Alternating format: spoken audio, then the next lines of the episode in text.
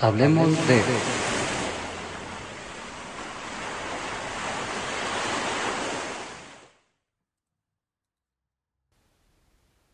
Hola, bienvenidos a este espacio, a este tu espacio de Hablemos de.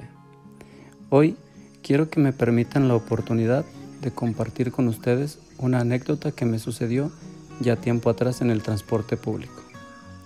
Mientras regresaba yo de mi trabajo a mi casa, conversaban la maestra y el conductor del transporte público.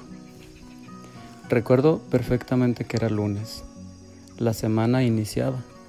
Hacía bastante calor.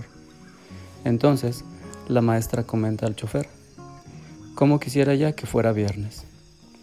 El chofer piensa un momento y le contesta, maestra, ¿cómo es que quiere ya que sea viernes? Si apenas es lunes. Necesitamos vivir martes, miércoles y jueves. Si no, ¿qué va a pasar?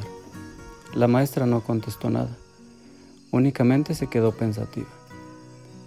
Esta conversación me llevó a mí a una reflexión.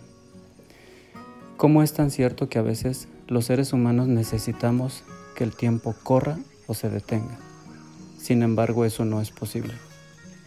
Me parece que sería muy importante poder determinar cómo queremos vivir. Es decir, yo espero un momento. Es muy válido esperar momentos, hacer planes, tener anhelos, tener deseos sobre algún suceso.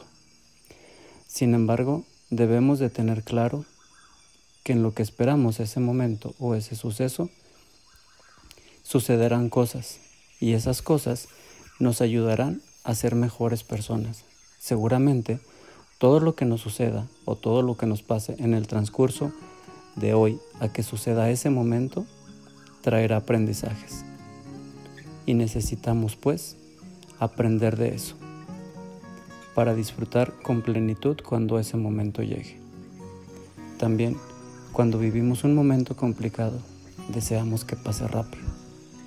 Sin embargo, tampoco puede suceder. El momento llegará a su fin cuando así tenga que ser.